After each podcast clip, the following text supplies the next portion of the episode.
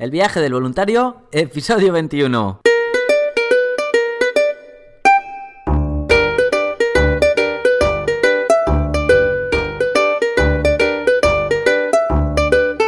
Hola, muy buenos días, bienvenidos una semana más al podcast donde vamos a hablar sobre el turismo responsable, experiencias de voluntariado, los tipos de programas, diferentes países y todos, todos los consejos necesarios para preparar tu viaje solidario. Hoy, sábado 16 de marzo del 2019, plenas fallas también, que por qué no decirlo, aquí en Valencia, mascletas, castillos, se quemarán en dos días, en tres días las fallas y por fin volverá la normalidad en el tráfico porque están todas las calles cortadas, en Valencia no se puede pasar. Y además hoy quiero eh, dedicar el podcast a todas estas personas que cuando hablas con ellas lo primero que te contestan es con una sonrisa o con un sí o si dices algo eh, siempre abogan por darte la razón o creerte, ¿no? Porque la verdad es que cada vez son menos las que quedan pero se valora mucho, ¿no? Esa sensación negativa que lo primero es que no te crean o que un ataque y eso me hace pensar que hay un estrés general en el mundo entero. Supongo que lo producirá el estrés, la tensión, querer más cosas de las que podemos tener.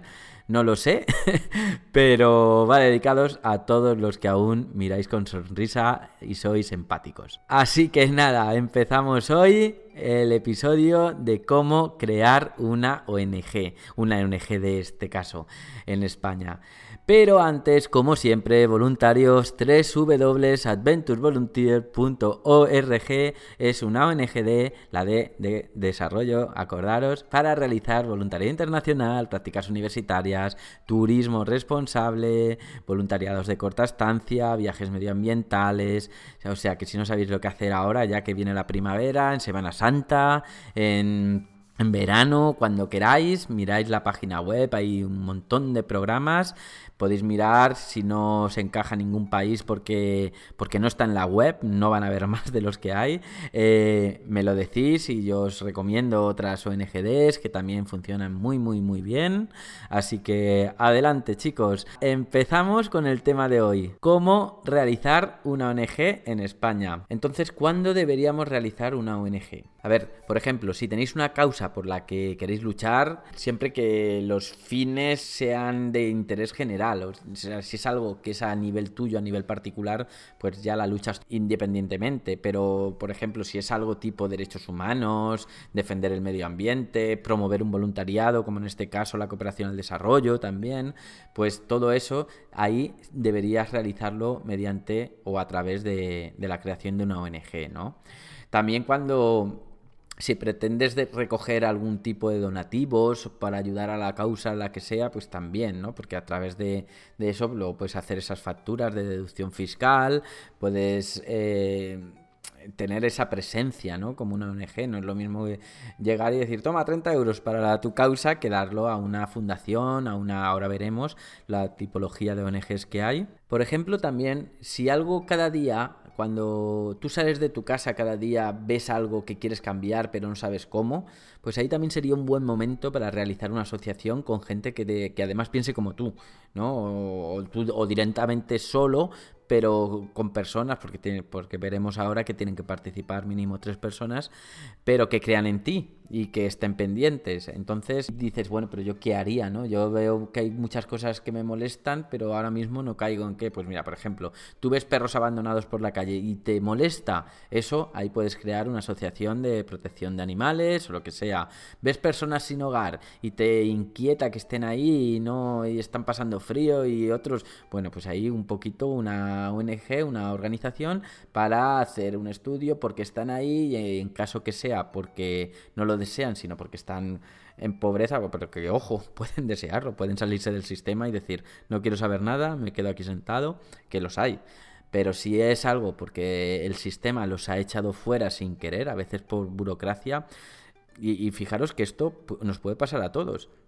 Imaginaros que nos quedamos sin trabajo y eh, para acceder a un trabajo o lo poco o el poco dinero que tienes te cargan de la factura de la luz Eh, imagínate que te cargan todo lo que tú ibas a tener para tres meses, para alimentar a tus hijos, a tus hermanos, a quien sea solo con la reclamación que te conlleva tantos meses, abogados y eso, como no puede, como ya te lo han cargado todo, tú no puedes acceder a esa reclamación. Te puedes ver sin dinero cuando tenías, ¿no? Solo por un error del sistema.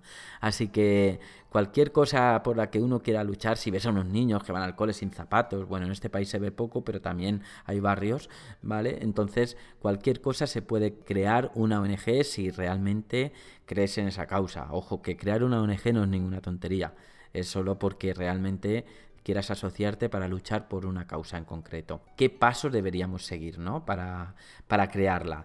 Vamos a hablar enfocados a España y luego también vamos a, dejar una pequeña denotación siempre eh, que sea para el desarrollo, ¿no? con esa D de desarrollo o NGD. Pero bueno, al fin y al cabo, para crearla es lo mismo los participantes que quieran crear la ONG eh, deberán definir el, motivo, ¿no? Que el ideario que se llama, pues el fin de la ONG, el tipo de tarea que se va a realizar, cómo, pues si va a ser de medioambiental, de desarrollo, ahora veremos. Todo eso además va recogido en, una elaboración de unos, unos folios, ¿no? Que se llaman los estatutos. Pues en esos estatutos ahí va a estar todo, todo un poquito el cómo se va a llamar la ONG, que debe ser un nombre tuyo, no, no lo puede tener otra ONG, como las empresas, ¿no? que no se puede repetir. ¿Dónde va a estar la sede de la ONG? Bueno, pues si al principio es muy humilde y no tiene una dirección, pues será la de uno de los tres miembros que la constituyen, a no ser que más, o a dedo o o la dirección de tu casa o lo que sea. Al fin y al cabo es porque tiene que tener una sede donde te tienen que llegar las cartas, la autorización y todo. La duración que tendrá, porque es una ONG que en principio casi todas se hacen sin tiempo definido, pero perfectamente podría ser una ONG que es solo para ayudar una causa en un tiempo determinado, ¿no? El ámbito que, de actuación que va a tener puede ser local, estatal o internacional, como es el caso de Adventure, ¿vale? Pero cuida con esto cuando lo redactes, porque luego lo tendrías que cambiar si lo redactas mal. Entonces, crear los estatutos es muy importante, porque si tú sabes que te vas a, dedicar al, desarrollo del voluntariado en países eh, internacionales, pues ya sabes que es de un ámbito internacional, estatal. Si, por ejemplo, lo que vas a hacer es en tu ciudad, y ponte que eres de Murcia y vas a ayudar a los perros de Murcia solo, pues eh, entonces perfectamente puedes hacer de ámbito local, ¿no? Esto va a ser importante para la hora de donde también tú luego vas a solicitar subvenciones y todo. ¿Vale? Si te constituyes como de ámbito local no podrás eh, optar a las subvenciones de ámbito nacional, cosas así. Este podcast va a ir un poco dirigido a algo general. De hecho, dejo linkado los pasos oficiales, como tiene que realizarse, porque, vamos, no acabaríamos nunca. Esto tiene una de decretos que, que no, no, las voy a contar aquí, pero un poquito a grandes rasgos para contar que sí que se puede. O sea, que cuando alguien ve, mira, los de la ONG de Manos Unidas, obviamente no vamos a ser como Manos Unidas, pero si alguien cree en una causa, perfectamente puede formalizarlo, hacer una ONG que, no es nada difícil. Así que yo os animo y seguimos. En los estatutos también tienen que tener las actividades que se van a realizar. Si no lo sabes, te tendrías que responder a esta pregunta. ¿Qué va a hacer la ONG para lograr mis objetivos? ¿no? Vamos a hacer voluntariado internacional, vamos a trabajar en la educación en los países de Latinoamérica, vamos a, hacer cooperación en, de desarrollo local, trabajo de empoderamiento de mujeres, lo que, sea, las actividades. ¿vale? ¿Quiénes son los miembros? Bueno, pues los miembros, eh, esto ya estamos a, niveles fundacionales con todos sus datos, pues eso, los datos oficiales, el presidente, quién va a ser, la figura, su DNI, todo el tema. Luego, eh, muy importante, cómo se va a financiar, ¿no? Que es, allí dicen que las ONGs de Estados Unidos son ricas y las ONGs de España son pobres, no más lejos de la realidad, es, es que es verdad. Aquí eh, muchas desisten por eso, por la financiación. De hecho, tenemos un próximo programa nuestra invitada de, marketing. Ya la llamaremos, ya la entrevistaremos, pero tenemos una entrevista pendiente para que nos cuente cómo una ONG se puede publicitar y, por qué se tiene que publicitar, ¿no? Pero bueno, ya llegaremos hasta ahí. ¿Qué más? ¿Cómo se van a tomar las decisiones? Bueno, pues hay que establecer como en todo, ¿no? Como todo en la vida, te tienes que tener tu, tu calendario, tu Excel, que digo yo, para eso, para crear esas reuniones, es unas reuniones periódicas, asambleas, para tomar decisiones, lo que son las, las memorias de actividades del año vigente, de los, objetivos del siguiente año, así es. Una ONG, bueno, organización no gubernamental puede estar en la figura de asociación o fundación, ¿no? Dependiendo de, los requisitos que tú quieras. La fundación ya estamos hablando de que para crearla ya directamente se convierte en interés público, pero además necesitas eh, 30.000 euros en bienes, ¿no? Para, podrían ser cuadros, si, si tus cuadros que tienes en casa eh, tienen ese valor, pues eso lo, lo metes, ¿no?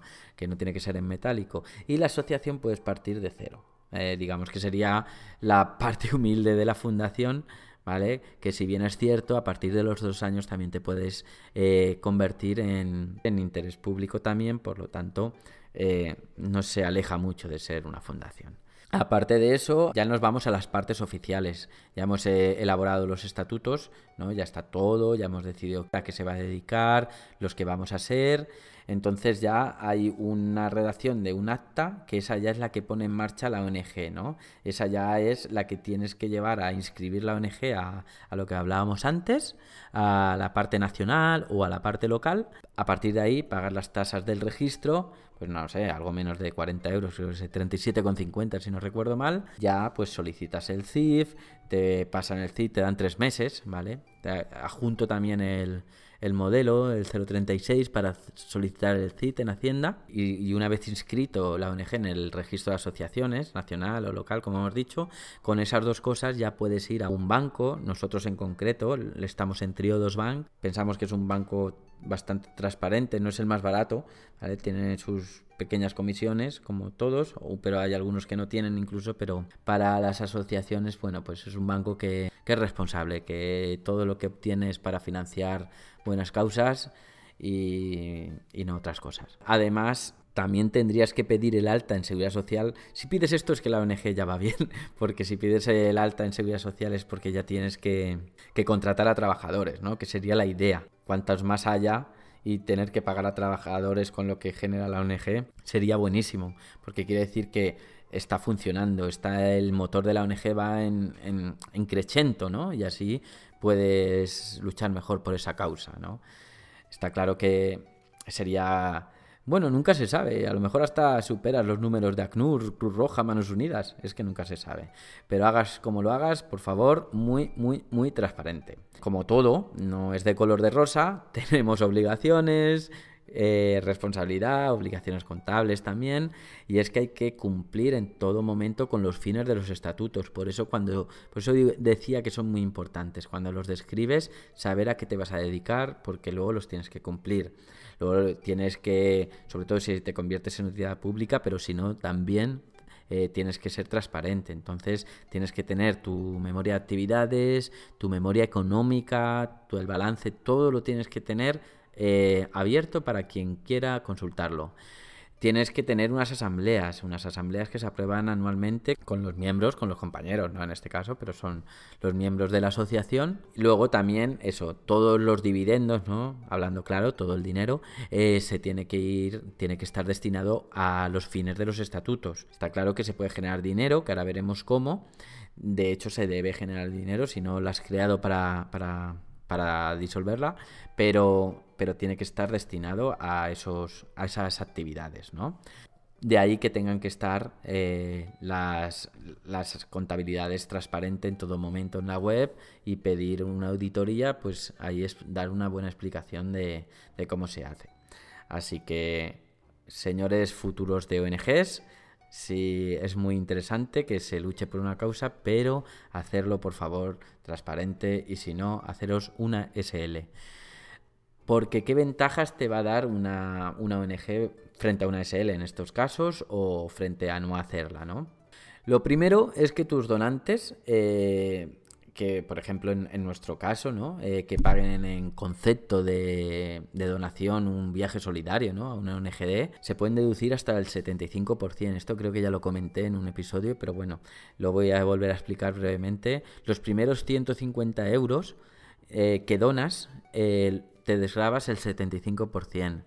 Y lo que supere de 150 euros, te desgrabas el 30%, ¿vale? Luego también que está exenta de, del impuesto de sociedades, ¿no? No tienes que pagar lo que tienen que pagar las SLs, ni el impuesto, los 300 euros al año. Tampoco necesitas tú, como presidente, como tesorero, ser autónomo para estar dentro de la, de la ONG. ¿Vale? Así, si yo me monto una SL, si quiero, eh, si soy el que la monta, además debo de ser autónomo, ¿no? Pues en este caso no. Y bueno, y sobre todo también que si tú estás luchando por una causa a nivel particular y es de carácter general, pues si eres ONG puedes optar a fondos. ¿Vale? ¿Y cómo captarías los fondos tú? Pues los fondos eh, en realidad los puedes captar de muchas maneras. Es esta persona que te encuentras en el stand ¿no? de la avenida principal de, de, tu ciudad que te está pidiendo pues eso, captación de socios para que te aportes una cantidad cada mes, cada año. Esa sería una de las maneras de captar fondos de una ONG. Otra de las maneras sería pedir donaciones, ¿no? De la manera que sea, recurrente, puntual. A mí, sinceramente, no me gustan nada. Estas dos formas no me gustan. Para mí eh, hay otras maneras que me gustan más.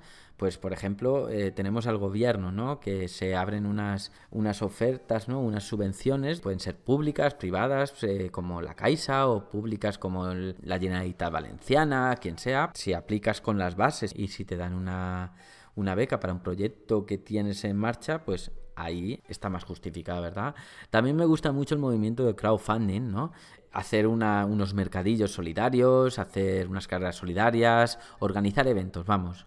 Igualmente, si vas a hacer una, una ONG, para que luego puedas optar a fondos, para cualquier cosa, siempre hay gestores que te la pueden llevar. De hecho, yo lo recomiendo 100%.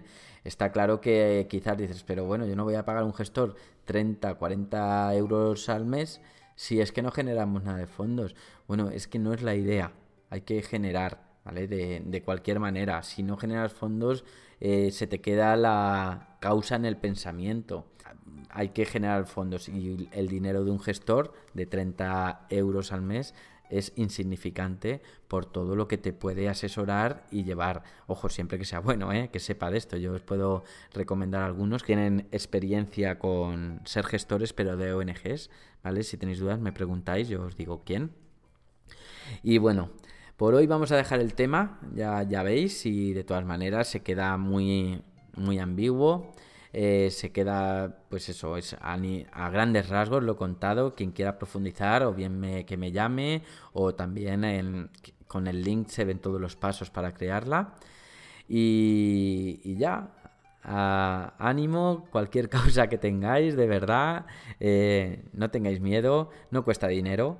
¿Vale? Si luego además la queréis hacer virtual, ya estamos hablando de 37 euros más otra tasa de 10, ¿vale? Estamos hablando de, pues eso, 50 euros por aquí y un hosting y un dominio, ya todos sabemos que también vale otros 50 euros al año, así que por 100 euros al año puedes tener tu propia causa en redes.